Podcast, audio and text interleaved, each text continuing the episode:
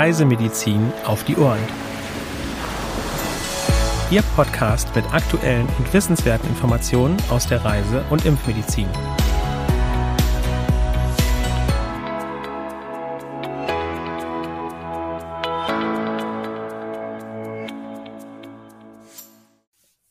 Herzlich willkommen am heutigen Mittwoch, dem 18. Mai 2022 zu einer neuen Folge unseres Podcasts Reisemedizin auf die Ohren. Diese Woche begrüßen Sie meine Kollegin Dr. Sandra Wittek und ich, Nora Riedel. Ja, herzlich willkommen. Wir freuen uns, dass Sie heute dabei sind. Und wie immer beginnen wir mit den aktuellen Meldungen. Japanische Enzephalitis in Australien. Im Februar wurde in den Bundesstaaten New South Wales, Victoria, Queensland und South Australia das Virus in mehreren Proben aus Schweinefarmen nachgewiesen. Seitdem kommen regelmäßig weitere Nachweise dazu. Seit Anfang März wurden auch Infektionen bei Menschen bestätigt. In New South Wales wurden bisher zwölf Infektionen bestätigt. In Victoria sind es zehn. In South Australia vier und in Queensland zwei. In allen vier betroffenen Bundesstaaten wurde jeweils ein Todesfall registriert. Weitere Verdachtsfälle wurden verzeichnet. Die Behörden haben Gesundheitswarnungen herausgegeben, in denen die Bevölkerung aufgefordert wird, sich vor Mückenstichen zu schützen. Reisende sollten auf sorgfältigen Mückenschutz achten und mit einem Arzt über die Möglichkeit einer Impfung sprechen. Weiter geht es mit Dengue in Indien. In der Hauptstadt Neu-Delhi sind seit Jahresbeginn bereits rund 80 Menschen erkrankt. Im vergangenen Jahr waren es ca. 9620, mehr als 6700 davon allein im November. 23 Menschen sind verstorben. Landesweit wurden in diesem Jahr bis Ende April 8278 Infektionen und ein Todesfall verzeichnet. Im vergangenen Jahr wurden insgesamt 193.245 Erkrankungen und 306 Todesfälle verzeichnet. 2020 wurden 44.585 Fälle gemeldet und 56 Menschen sind verstorben. Beachten Sie den Schutz vor tagaktiven Überträgermücken. Ebola-hämorrhagisches Fieber in der Demokratischen Republik Kongo.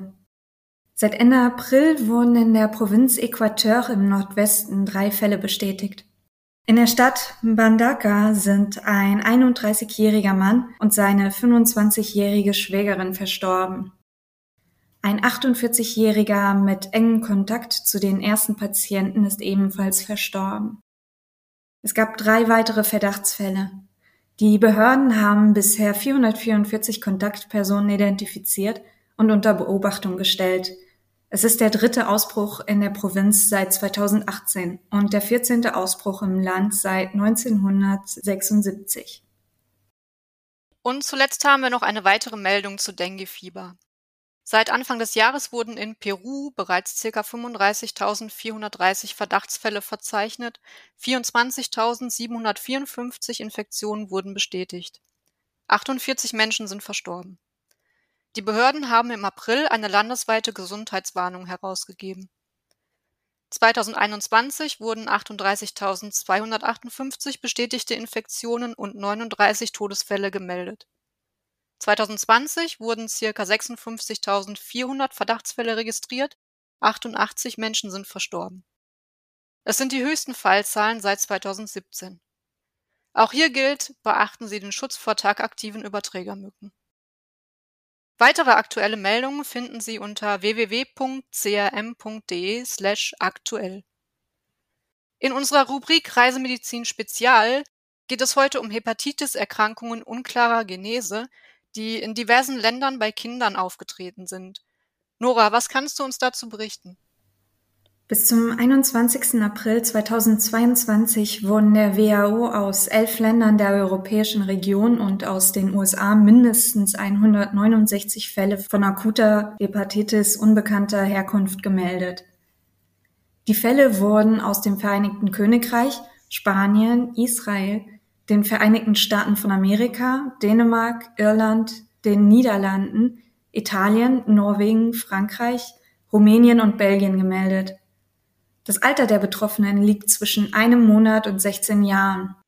Bei 17 Kindern, was etwa 10 Prozent entsprach, war eine Lebertransplantation erforderlich.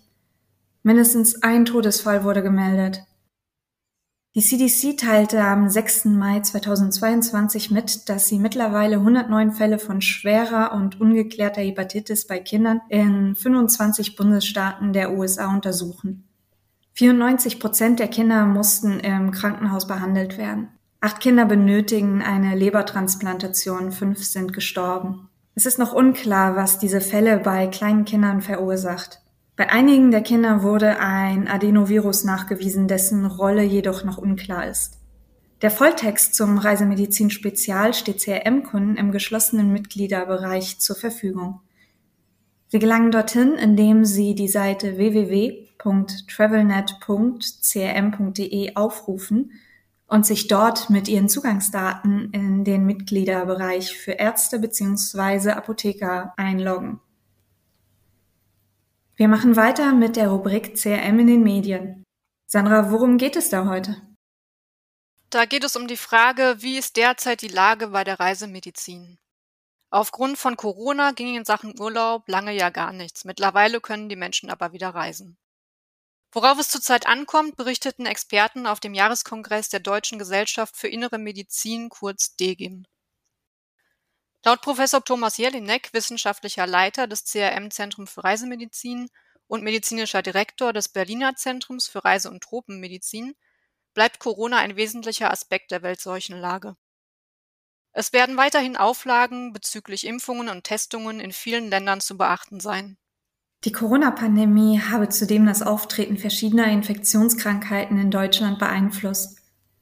Während die Malariafälle von 2019 auf 2020 um zwei Drittel zurückgingen, stiegen FSME-Infektionen um 61 Prozent.